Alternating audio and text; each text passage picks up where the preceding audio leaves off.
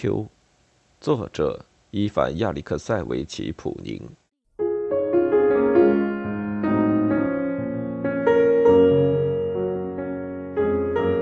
客厅里一瞬间安静了下来，他乘机站起身，同时朝我瞟了一眼。哦，我该告辞了。他轻轻叹了口气说：“我的心。”顿时为之一颤，我预感到某种巨大的欢乐已在等待我。我和他终将成就那桩密事。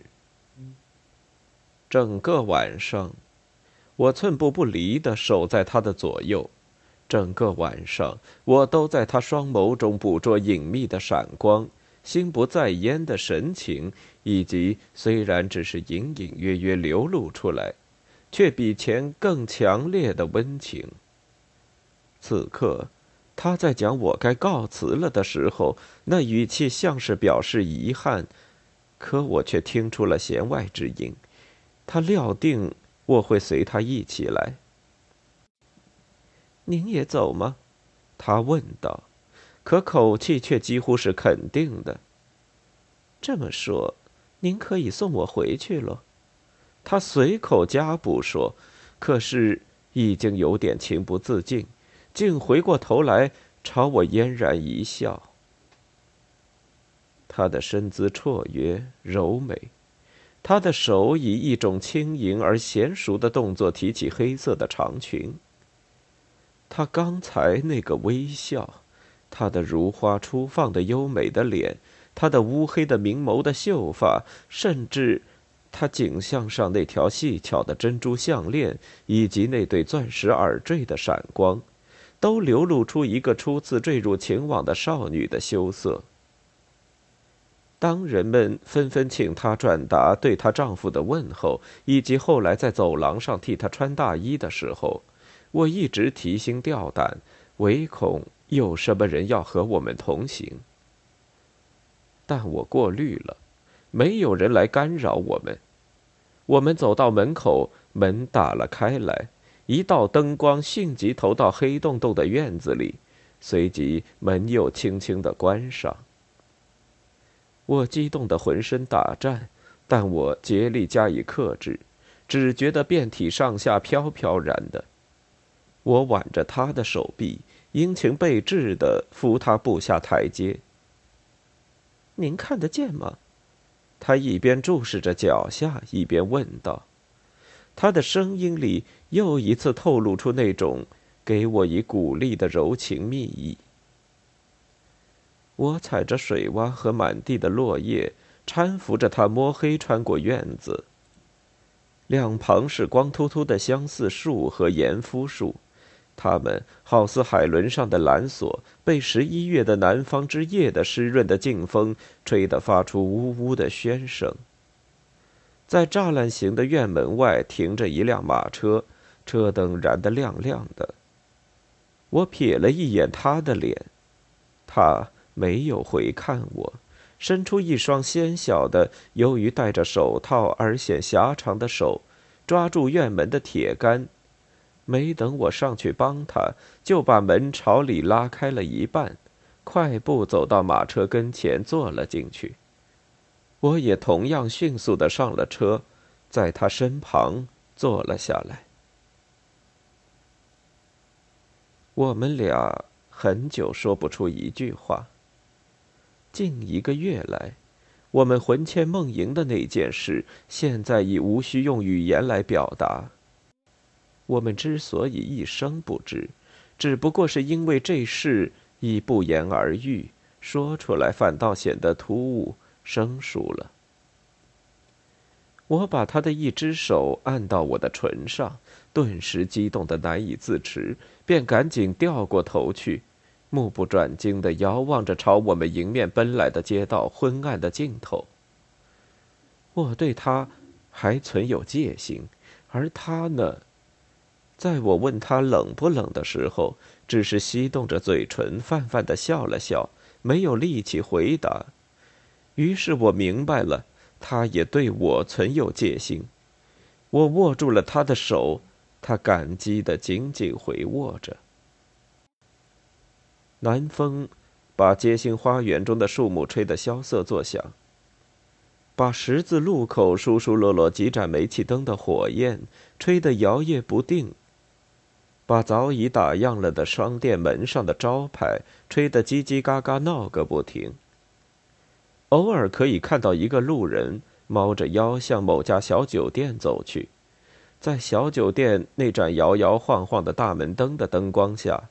路人和他那飘忽不定的影子变得越来越大，但转眼问路灯就落在我们后面去了。于是街上又空无一人，只有湿润的风，柔和的不停的吹拂着我们的脸。泥水在车轮下四散迸溅，他似乎在饶有兴味的观赏着这些水珠。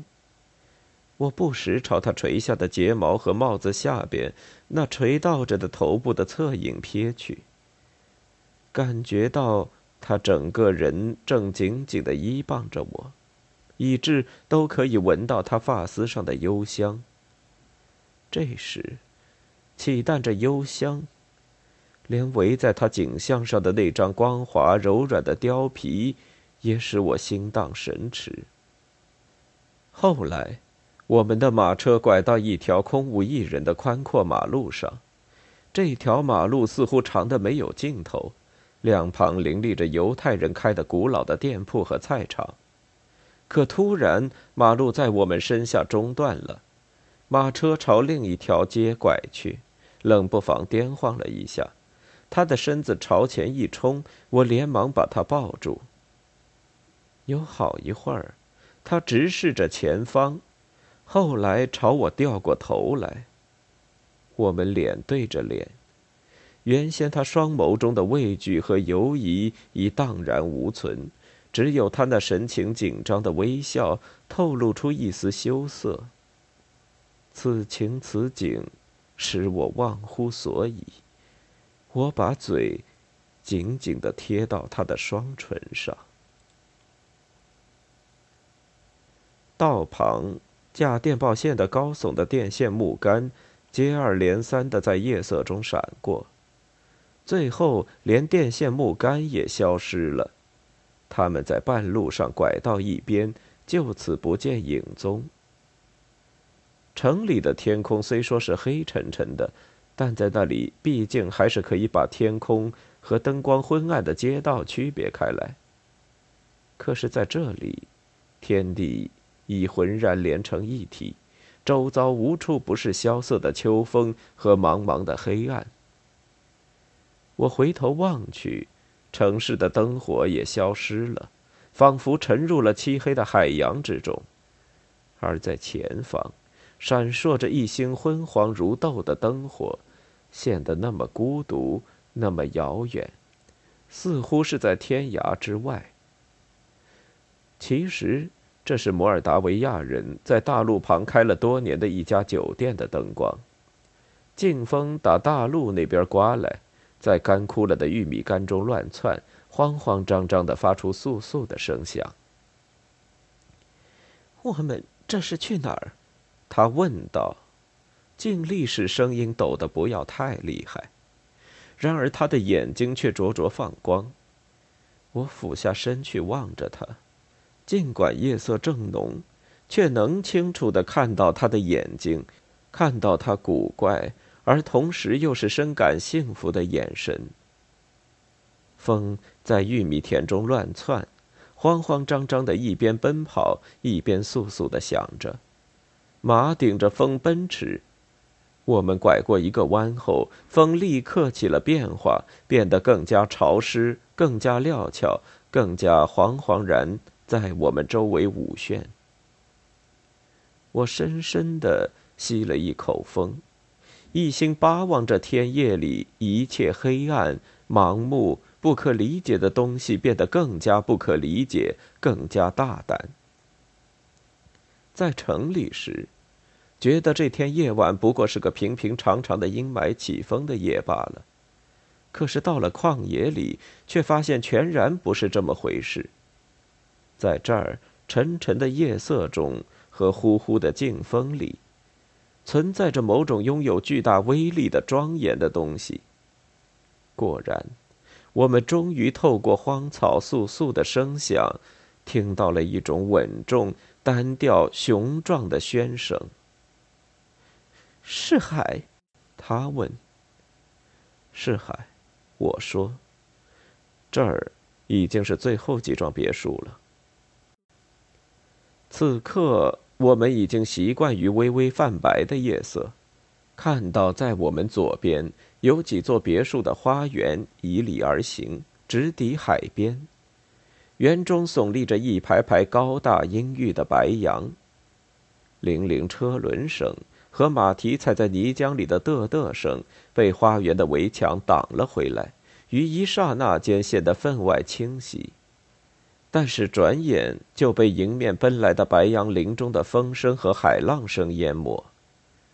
车旁掠过几幢门窗钉死的房子，在夜暗中泛出朦朦胧胧的惨白的颜色，活像一幢幢死屋。后来，白杨林渐渐稀疏，突然，从白杨林的空隙中袭来一股股潮气。这是从辽阔的海上吹到陆地上来的风，看来这就是海洋清新的呼吸。马暂停了，就在这一瞬间，传来平稳、庄重而又幽怨的涛声，从中可以感到海水沉重的分量。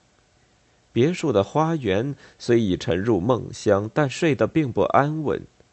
树木在其中纷乱的喧闹着，而且越闹越凶。我俩踏着落叶和水洼，沿着一条林荫陡坡，快步登上了峭壁。大海在峭壁下隆隆轰鸣，压倒了这个骚动不安、睡意朦胧的夜的一切喧声。辽阔的、茫无涯际的大海。卧在峭壁下面很深的地方，透过夜暗，可以看到远远有一线白乎乎的浪花朝陆地涌来。围墙后边的花园像个阴森森的孤岛，却立在陡峭的海岸上。满园的老杨树纷扰的喧闹着，令人毛骨悚然。显而易见，暮秋的深夜此刻正主宰着这片荒无人烟的地方。无论是古老的大花园，无论是过冬时门窗钉死的别墅，还是围墙四角无门无窗的凉亭，都给人以触目惊心的荒芜之感。唯独大海，以无坚不摧的胜利者的气派，从容不迫的隆隆轰鸣着。使人觉得它蕴藏着无穷的创造力，因此显得越来越庄严雄伟。我俩久久地矗立在峭壁上，湿润的风吹拂着我们的脚，我们尽情地呼吸着随风拂来的清新的空气，怎么也不知眼足。后来。我们顺着又潮又滑的泥泞和残存的木梯走下悬崖，朝闪烁着浪花的海边走去。刚走到砾石地上，一个浪头就朝岩石打来，水珠四散迸溅，我们赶紧躲到一边。黑压压的白杨高高的挺立着，呼呼的喧嚣着，而在他们脚下，大海贪婪疯狂的拍打着海岸。仿佛在和白杨呼应。高高的海浪朝我们扑来，响得犹如开炮一样的倾泻在岸上，水流旋转着，形成一道道亮闪闪的瀑布，并溅出像雪一般洁白的水花，同时冲击着沙子和岩石，然后退回海里，卷走搅成一团团的水草、淤泥和砾石。随波而去的砾石一路上发出咔嚓咔嚓的声响，空气中弥漫着凉丝丝的细小水珠，周遭的一切散发出大海那种不受羁绊的清新的气息。黑沉沉的空中吐出了鱼肚白，渐渐的已能看清远方的海面。只有我们俩了，他说道，合上了眼帘。只有我们俩，我吻着他的双唇，陶醉于他嘴唇的温度和湿润，吻着他合上的眼帘，笑盈盈的伸过来的双眸，吻着他被海风吹得凉丝丝的脸。当他在一块石头上坐下来时，我跪倒在他面前，欢乐的浑身瘫软。那么明天呢？他在我头上说。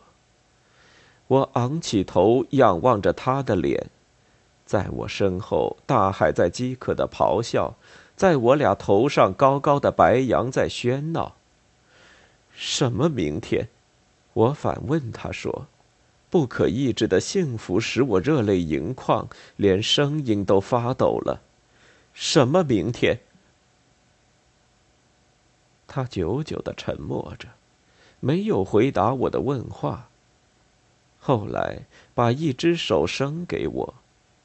我脱去他的手套，连连的吻着他的手，吻着他的手套，嗅着那上边女性隐隐的幽香。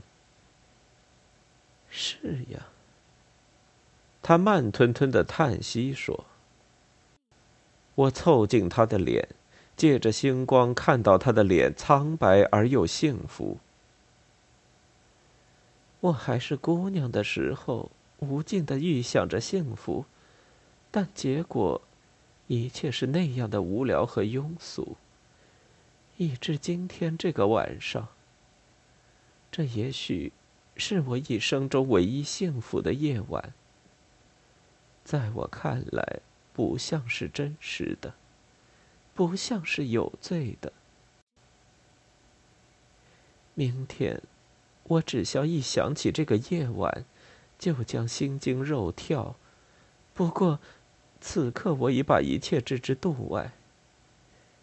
我爱你。他温存的、悄声的沉思着说，像是在自言自语。在我们头上的一朵朵乌云间，忽明忽暗的闪烁着几颗淡蓝色的星星。天空在渐渐的变清，峭壁上的白杨一发显得黑了，而大海却越来越清楚的和远方的地平线分了开来。她是否胜过我过去曾经爱过的那些女子，我说不上。但至少在今晚，他是无与伦比的。当我亲吻她膝上的裙子时，她含着泪水，痴痴的笑着，搂住了我的头。我怀着疯狂的喜悦望着她，在淡淡的星光下，她那苍白、幸福、慵倦的脸，在我看来，是永生的。